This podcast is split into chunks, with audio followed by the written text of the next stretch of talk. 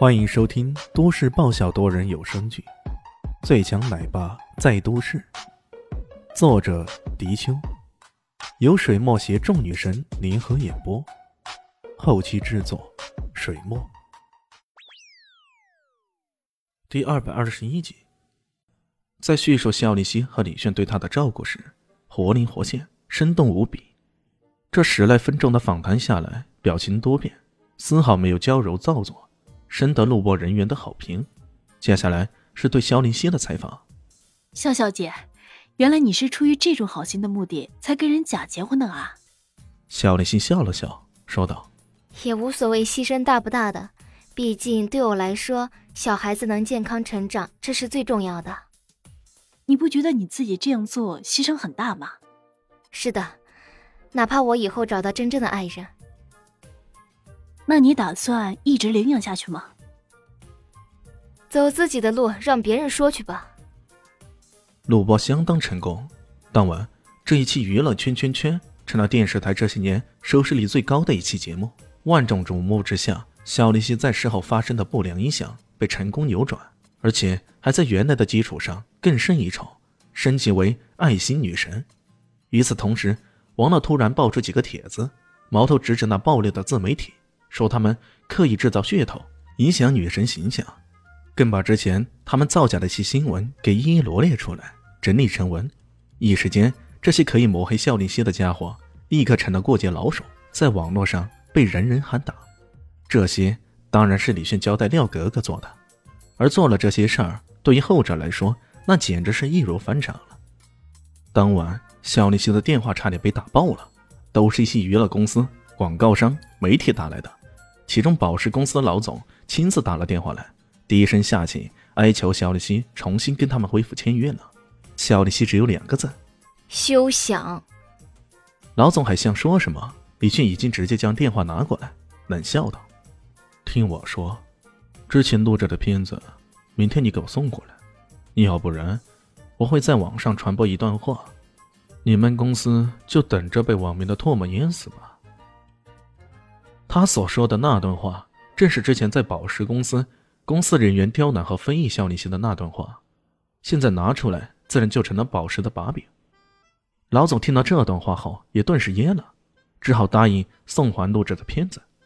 一个多月后，艾琳娱乐公司的第一个项目推出了肖林希的第一张大碟，主打的新歌《我的梦，我的眼》，在天狗音乐软件上热销，狂了五个亿。这件事情被宝石的老总知悉后，捶胸顿足，后悔至极啊！当然，这已经是后话了。小丽西当晚不胜其扰，干脆关机睡觉了。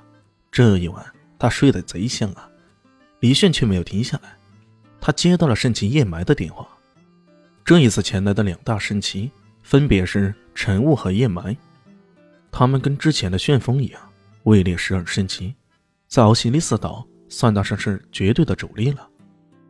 叶埋告诉他，经过这两天的调查，小溪绯闻背后的推手已经调查出来了，那是明珠市四大家之中宇文家的三小姐，宇文婷。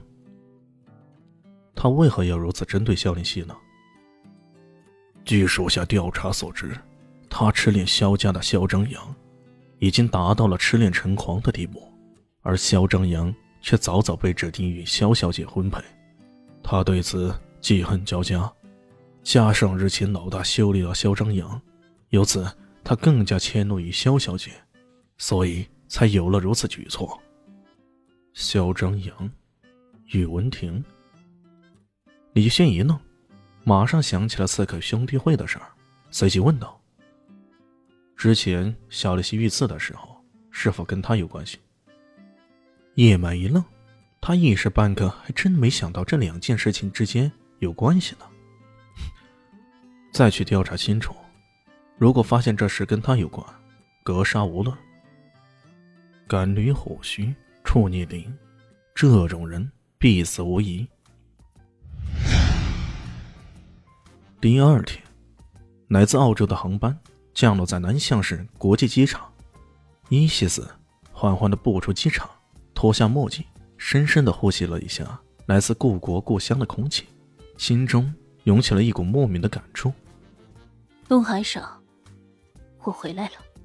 奥西里斯岛上绝大多数人是夏国人，只有少数部分是外国人，这在国际雇佣兵团里是非常罕见的。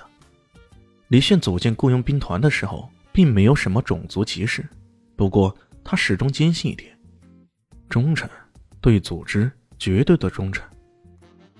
光是这一条标准，这些年来大浪淘沙，已经筛掉不少人了，其中多半是外籍人士。这些冲着钱来的家伙，多半无法经受组织的考验，留下来的也大部分是夏国的人。在四大噬魂之中，也只有刘猛一个罗斯人。不过，这个外国人却对华夏文化有着狂热的兴趣，这一点从他把自己名字改成刘某就可以知道了。至于他的真名，他说自己早就忘了。